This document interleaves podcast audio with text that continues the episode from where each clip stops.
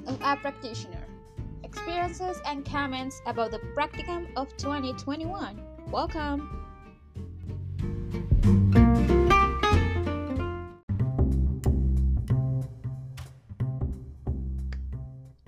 This podcast is about experiences and comments about a practitioner of 2021 in kindergarten.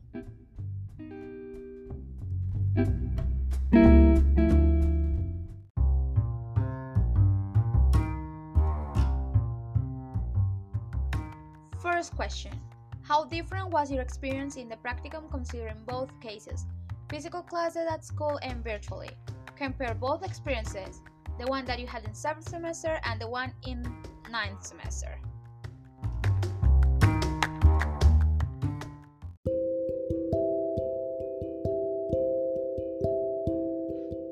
Well, um, before on my seventh semester, I was in virtual classes I had synchronous classes with my fifth graders, and also I had to assign Google Classroom assignments. Um, I guess that my experience with the virtual classes this semester with my kindergarten was highly different because with my kindergarten online, I just had to assign homeworks all along of the Google Classroom and well, preparing a class for a synchronous class virtually is kind of messy because sometimes students tend to get the clothes messy or tend to um, get disorder or tend to do not pay attention to the teacher. And also sometimes parents in at home do not help a lot with the attention of the students and they tend to lose their attention pretty easily because they are at home there are different factors.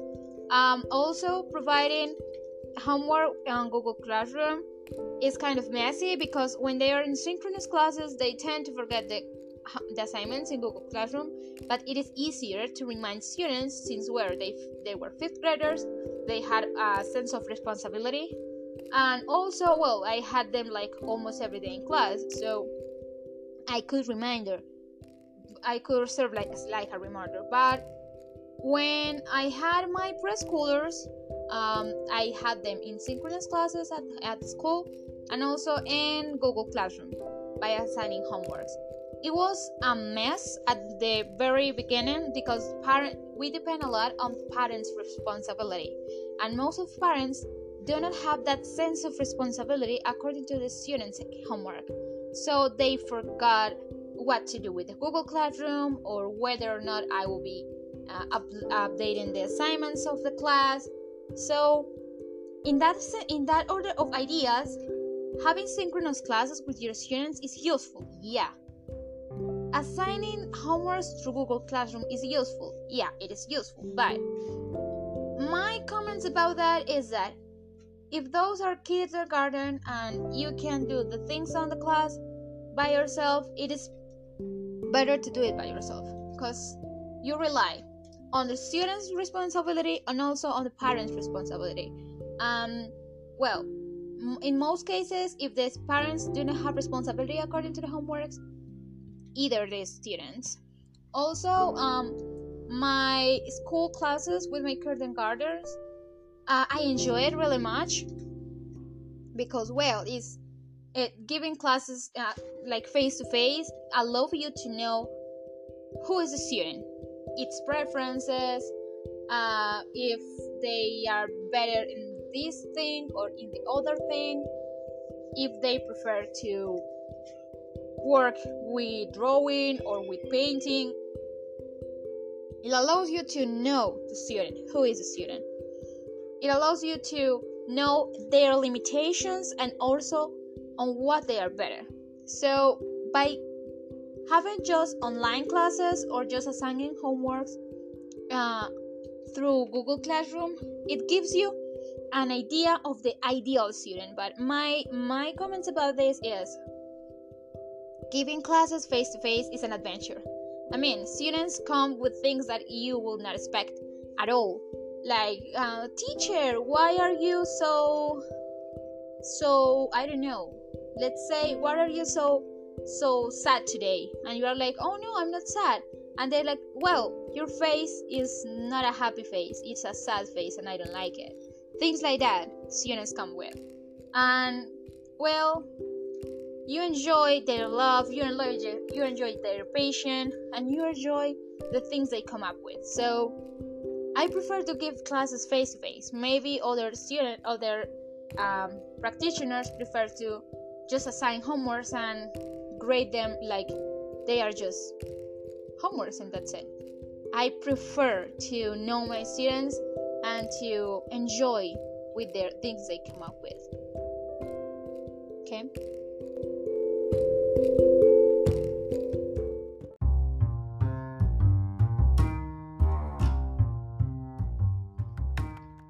What were the most significant aspects of this practicum?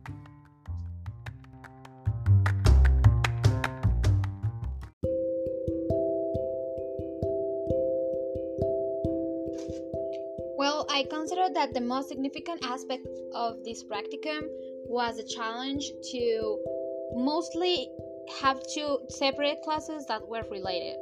So I had two groups. I have O3 and O4 and they were even though they were all in kindergarten and they were all kindergarten um the just the fact of the students made the, the two classes completely different.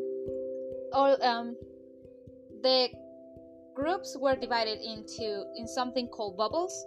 So uh, i had three bubbles on each group. So I had one bubble per week and I had to assign homeworks to the other two bubbles that were at home. Um, sometimes, given the class at face to face at school, it was a huge challenge because the two bubbles of the two groups were highly different. Even though we were on the same topic, I had to adjust my class planning to each bubble each preferences, each each limitations, everything. For example, um, there I had one student which which had special needs, but it's because he does not have like normal tension. So I had to adjust all the class for my student, just that one student to get the class because sometimes we tend to think that okay it's just one student is not affecting my entire class but believe me it, it is affecting all of the class for example my first class i didn't know that i didn't knew that it, that there was a student i didn't know that it was a student that has this limitation. And then i came to the class and there there was a student. And i was trying to do my class. I had this amazing class already prepared for my students. And well my service teacher didn't let me know about my that student. And then i came to the class and i was trying to do it. I hardly tried. And this student even though he was paying attention. I don't know how because he was doing something completely different. He was breaking the entire class attention because he was doing noises or, or he was reading. And in most cases if one student of the class is having like a preferred uh, treat from the teacher all of them will, will like to have it. I mean it's natural. And all of them were like teacher may we read with my partner? I, I want to read. And they were and they all started yes i want to read too. I want to take a look to the pictures. I want to read a book about animals. Or teacher can we get toys out? So by losing one student you will be losing all the class. Because if one student is in bad mood according to your class he will be converting i don't know how all of the class into that bad mood according to you also um I guess that the most significant aspect, the most one, is to negotiate with my students. There, there was one class. I came to my class and my students were playing because, well, they were kindergartens. Um, they were playing with the toys, and I came to the class and I gave them 10 minutes to uh, say to get like everything in order and sit into their uh, places for us to get into the class. And they want and they really wanted to keep playing 10 more minutes. And i was like no i have my class planning just set up and we don't have enough time. Please uh, get everything in order and please go to your seats believe me it was a hot mess they were playing with their hairs with their face masks uh, with their bags with the chair with everything. I don't know why i don't know how but when I stopped the class and I said like okay you can play those 10 minutes everything improved. So the most significant aspect is to pay attention to your students because they will not live they will not live that, like the fact pass. They if they want if they want it they will fight for it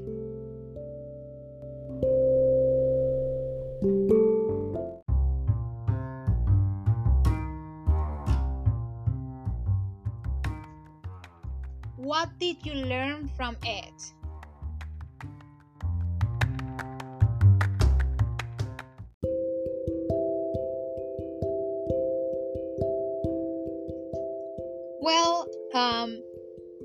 Classes leaves you a lot of things to think about.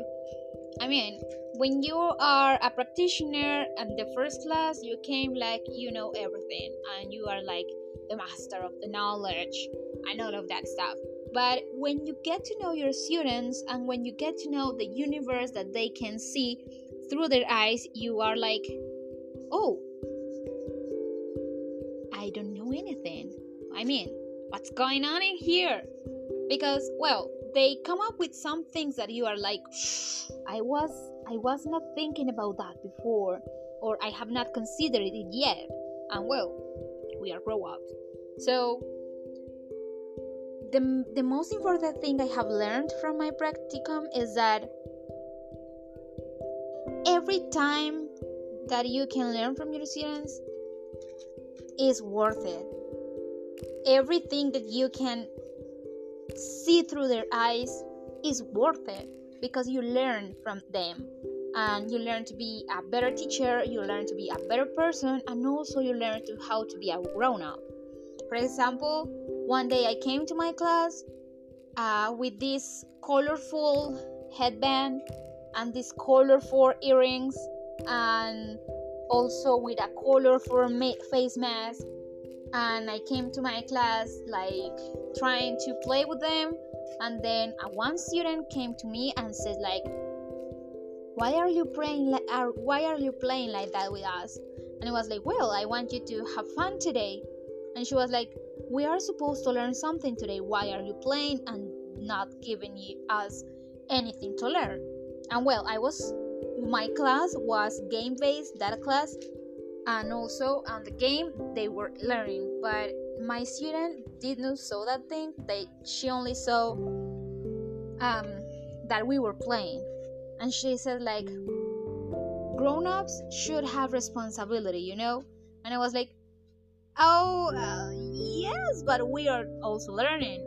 And well, she was six years old, and there I was. There I was, a teacher, twenty years old, sitting in front of a six-year-old student, explaining her how what was the class about, how was it planned, what which were the goals, and what we were going to do, and in order to what.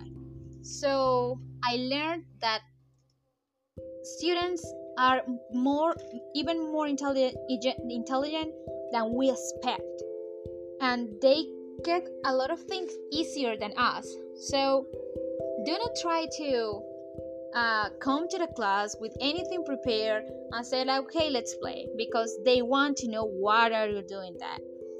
Because they they cannot totally accept one class to just play. Well, it's better for them but there will be that student that will be asking why and i learned that curiosity is good for you to grow up also uh, i learned how to get that amount of energy that they have just by having attitude because one time they came to my i came to my class with zero attitude. I mean, I was like, okay, this is a topic, let's watch video.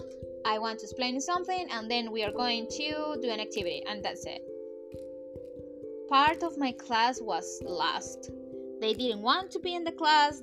One of them, one of my students was crying, so I had to stop my class, go out, drink coffee, rethink the things, and come back to my class. So, why did I learn? That students are even more intelligent than we expect, and also that they catch up everything pretty easily, and that attitude is all about in a class.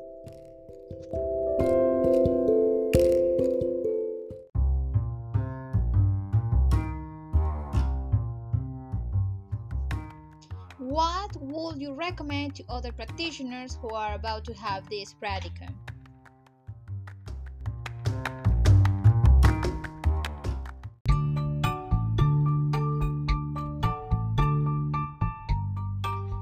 Okay, uh, my first recommendation.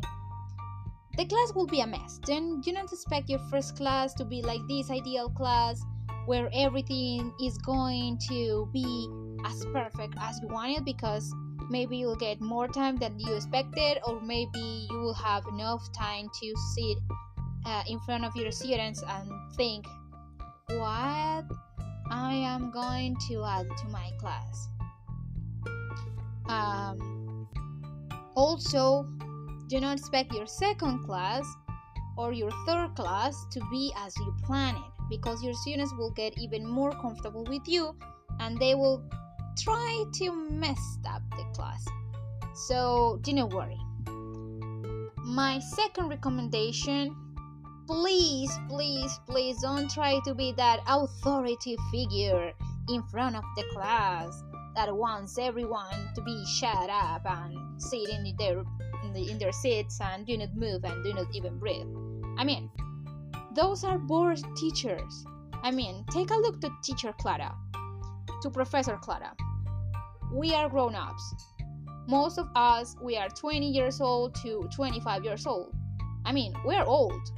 And she always tried to engage us. So take that to your classes. Try to engage your students. There will be times where your students do not want to have the class because they have personal issues. Believe me, they are kids, but they have personal issues.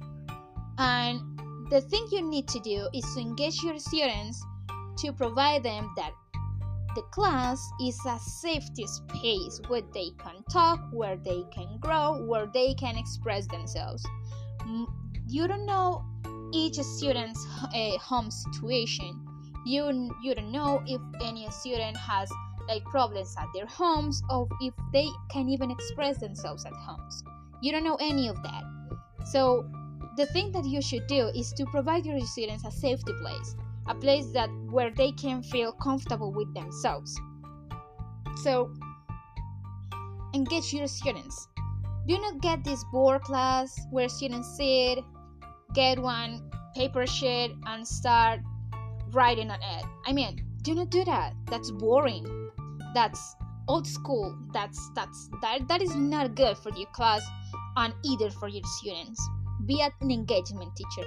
Believe me, if you're a good teacher, an engagement teacher, even though they cannot even remember, okay, um, I don't remember the colors, but I remember that my teacher had this pretty good activity, and then there will be related topics. What is my third recommendation? Do not focus on the bad things that are going on in your class. This will only affect you as a teacher and affect your students uh, because your perception will be divided. Focus on the best things that are going on in your class. For example, I had one class where my students were completely messy, but they really enjoyed the painting activity. So I discovered that I was trying to do a pretty organized class when they are kids and they want to do crazy things. So then I prepare one class with colored rice and with paintings for them to get crazy. You know enhances students creativity. Because what school is doing these days is killing students creativity little by little. Why are you going to be that kind of teacher? Enhance your students creativity. Let's create a scenario or let's put just things like okay you have a cat you have a square you have these kind of colors create a story. If you have uh, fifth maybe fifth grade students. Or create a picture or create a draw i don't know. Enhance your students creativity. They need to be developed that creativity for them to have this active mind. I mean students are a whole universe. Take advantage of that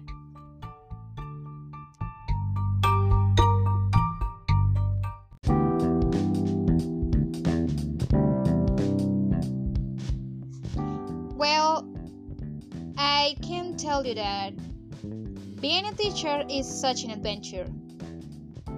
If you don't want to be a teacher and you are doing this by, I don't know, because you have to pass the, the assignment, try to enjoy it. Try to understand students. Try to get, like, do not be the teacher, try to be their friend. Believe me, you will be enjoying the class. And also, if you want to be a practitioner, please be responsible because students students will notice when you don't have the class prepared when you don't have everything completely set up to the class. They are expecting a good class as you're expecting a good class too. So go up front to get the best class possible according to your students needs and according to your needs as a teacher.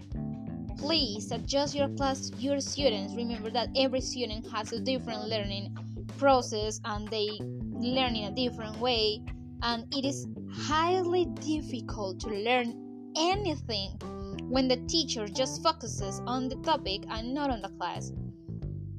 Remember maybe that one class that you had at school and that there was the teacher that focuses on the other students and you didn't understand anything and, sh- and the teacher left you behind. Do not be that teacher. Get all of your students at the same point at the of the final of, of the class. Even though they are they are going to be running at different um, blood um, at different points they will be uh, doing things like a different different rhythms uh, try to reach all your students to the same point by different strategies. Each and every one student is different. Try to get the best strategy to that and also enjoy your class. Doing things by just by obligation is not good. Enjoy it. Try to enjoy it.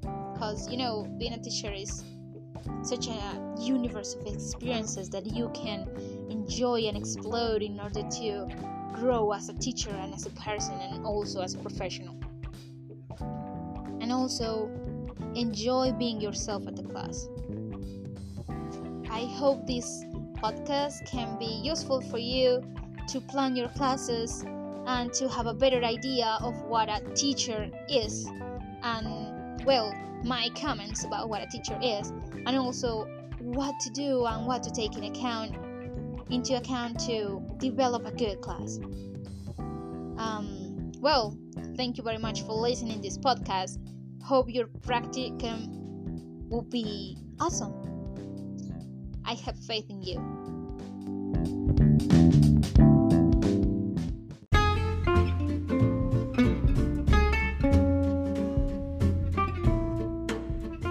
My name is Lady Marcela Vasquez, and it was a pleasure to record this podcast for you.